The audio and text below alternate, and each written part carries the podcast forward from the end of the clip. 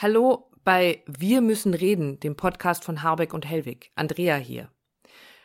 Wie du weißt, geht es ja in unserem Podcast vor allem darum, dass wir Anregungen geben, dich bzw. euch selbst, eure, euch in eurer Beziehung ein bisschen genauer zu beobachten und unter die Lupe zu nehmen. Was tut ihr so in eurer Beziehung oder was tut ihr eben nicht?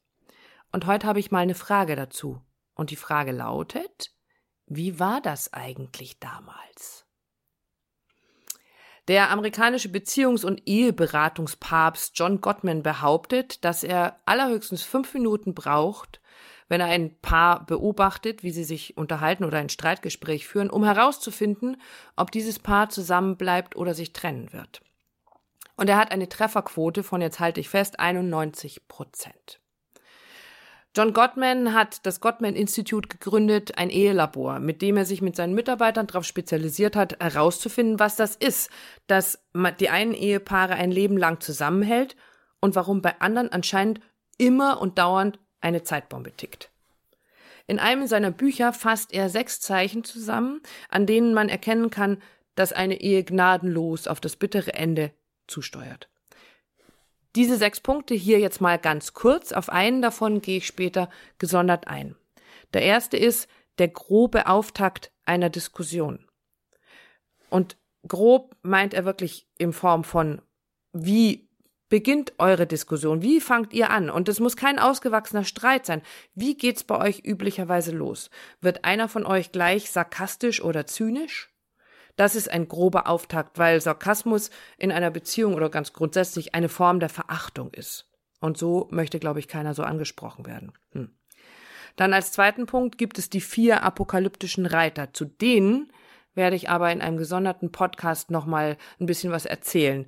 Nur mal so viel. Diese vier apokalyptischen Reiter sind Kritik, Verachtung, Rechtfertigung und Mauern. Aber wie gesagt, dazu erzähle ich später nochmal was. Der, das dritte Anzeichen ist die Überflutung. Die Überflutung, das bedeutet, dass die Negativität eines Partners den anderen so dermaßen trifft und überwältigt, dass er sich völlig schutzlos fühlt und dadurch lernt, alles zu machen, um eine Wiederholung zu vermeiden. Das heißt, der ist so tief erschüttert und einfach überflutet von so viel Angriff. Der nächste Punkt ist die Körpersprache. Damit meint Gottman nicht die Ausdrucksweise einem anderen gegenüber, wie, was ich, Augenrollen, Kopfschütteln oder sowas, sondern er meint tatsächlich die Signale, die Kommunikation unseres Körpers mit uns. Also so typische Stressreaktionen wie Schweißausbrüche, erhöhter Puls, äh, äh, Pulsschlag, Herzschlagfrequenz, steigender Blutdruck und so weiter und so weiter. Weil diese körperlichen Reaktionen es einem Menschen schier unmöglich machen, Informationen noch zu vermitteln in Ruhe zuzuhören oder ein Problem zu lösen. Da sind wir dann eher wieder beim Säbelzahntiger und ähm, kämpfen oder flüchten. Der fünfte Punkt sind gescheiterte Rettungsversuche. Und Gottman beschreibt ganz süß in, seinem, in einem seiner Büchen, Bücher ein Pärchen, das eine total spannende Art hat, Rettungsversuche zu unternehmen, wenn sie sich in die Haare kriegen. Während eines Streits, der immer lauter wird und lauter wird, streckt plötzlich einer dem anderen wie so ein kleines Kind die Zunge raus. Und weil die beiden genau das schon zu so einer Art Ritual gemacht haben, löst dieses Zunge rausstrecken bei den beiden sofort die Spannung auf. Sie fangen an zu lachen und damit ist es ihnen gelungen, dafür zu sorgen, dass diese Negativität des Streits nicht außer Kontrolle gerät. Solche Rettungsversuche können aber auch ganz einfach heißen, lass uns eine Pause machen oder warte, ich muss mich erstmal beruhigen. Wenn aber solche Rettungsversuche immer wieder scheitern, entsteht so eine Art Teufelskreis, aus dem nur sehr schwer rauszukommen ist. Und der sechste Punkt, das ist der, der mir ganz besonders heute am Herzen liegt, sind die schlechten Erinnerungen. Klingt gruselig, oder? Und ist es irgendwie auch. Wenn man nämlich glückliche Paare fragt, wie sie sich kennengelernt haben, dann vergessen die die schlechten Dinge. Die erzählen nicht die Dinge, die schief gelaufen sind oder die eben nicht so toll waren oder sonst was. Also selbst wenn zum Beispiel die Hochzeit total langweilig und öde war und Onkel Herbert sich völlig betrunken daneben genommen hat, erinnern die beiden sich an die guten Sachen. Die erzählen, wie aufgeregt sie waren, wie sie einander bewundert und angehimmelt haben, wie sie Schweißausbrüche hatten und Angst hatten, dass der andere das mitkriegt. Und sogar wenn sie über schwierige Zeiten sprechen, dann bekommen diese Kämpfe so eine Art Heiligenschein und sie erzählen davon, was sie aus diesem oder jenem Streit für eine Kraft gewonnen haben, davon, was sie gemeinsam gemeistert haben. Aber weißt du, was passiert, wenn eine Ehe nicht mehr gut ist? Dann erinnert sich jeder plötzlich daran, dass selbst bei der tollsten Hochzeitsfeier, dass der Partner vergessen hatte, das Preisschild von den Schuhen zu poolen oder daran, wie die Partnerin bei der Taufe des ersten gemeinsamen Kindes anscheinend mit dem Taufpaten geflirtet hat. Oder, oder, oder. Also jeder findet in der tollsten, wunderbarsten, leckersten Suppe das eine Haar. Und noch schlimmer finde ich persönlich ja, wenn einer der Partner sich anscheinend an nichts mehr aus der Vergangenheit erinnert. Das gibt's auch. Dann ist es anscheinend so schmerzvoll oder unwichtig geworden, dass man diese Erinnerung lieber verblassen lässt. Und solche Geschichten haben auch wir schon in unseren Paarberatungs- und in unseren Beratungsgesprächen erlebt. Und deshalb habe ich dir oder euch heute eine kleine Übung mitgebracht. Erzählt euch doch mal wieder, wie ihr euch kennengelernt habt. Oder alternativ von einem guten Moment, irgendeiner Situation, in der dir irgendwas an deinem Partner aufgefallen ist, das du besonders magst. Und mach das abwechselnd. Also beschreib erstmal diesen besonderen Moment, diesen guten Moment. Beschreib dann die guten Gefühle, die du dabei empfunden hast. Dann erzählt der andere genau das Gleiche. Er beschreibt einen guten Moment und beschreibt seine Gefühle. Und am Ende besprecht ihr das tatsächlich miteinander? Also, was ist bei dir passiert, als ich das und das erzählt habe? Und was fühlst du jetzt mir gegenüber? Und da sind wir eigentlich schon fast in der nächsten Übung drin, weil hier lässt du bitte alles zu, was da kommt. Also das kann sein, ich fühle größere Nähe, ich fühle Ruhe, Entspannung oder Berührung. Es kann aber ja auch sein, dass jemand Bestürzung fühlt Vorsicht oder Betroffenheit. Also erstmal geht es darum, euch gegenseitig wieder positive Erinnerungen zu schaffen. Soweit klar, denke ich.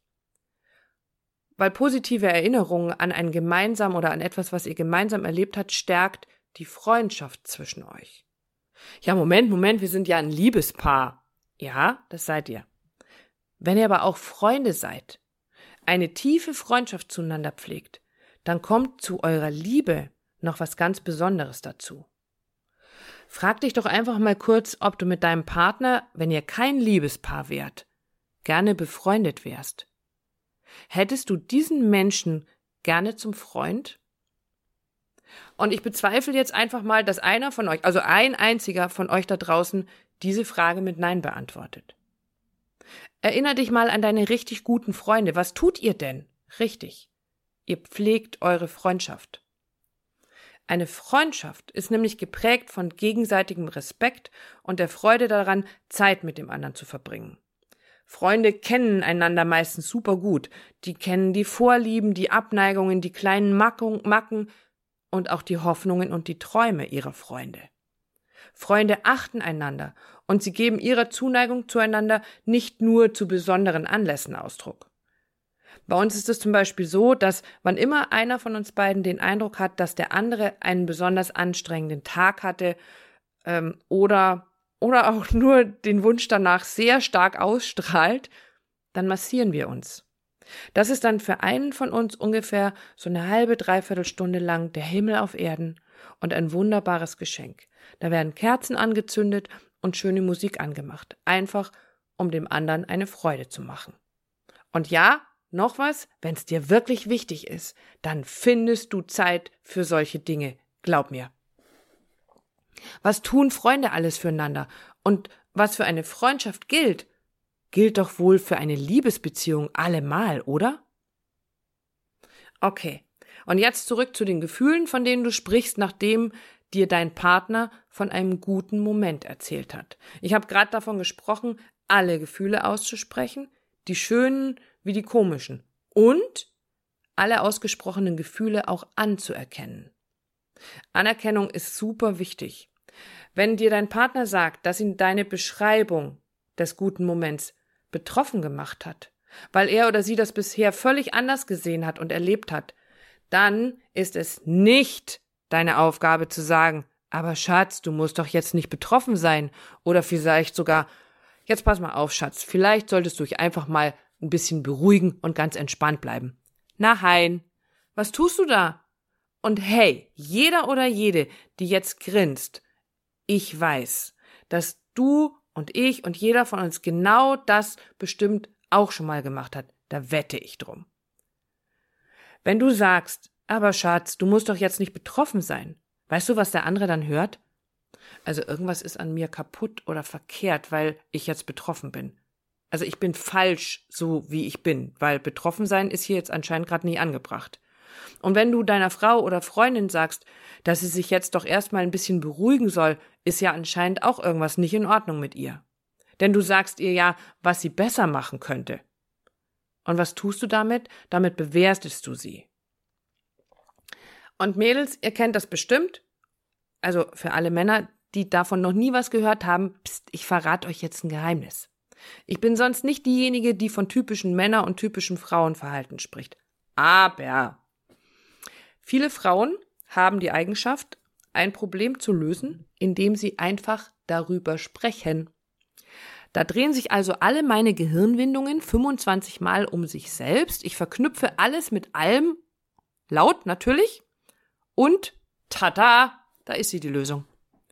Da will ich gar niemanden haben, der mir die Lösung meines Problems unter die Nase hält.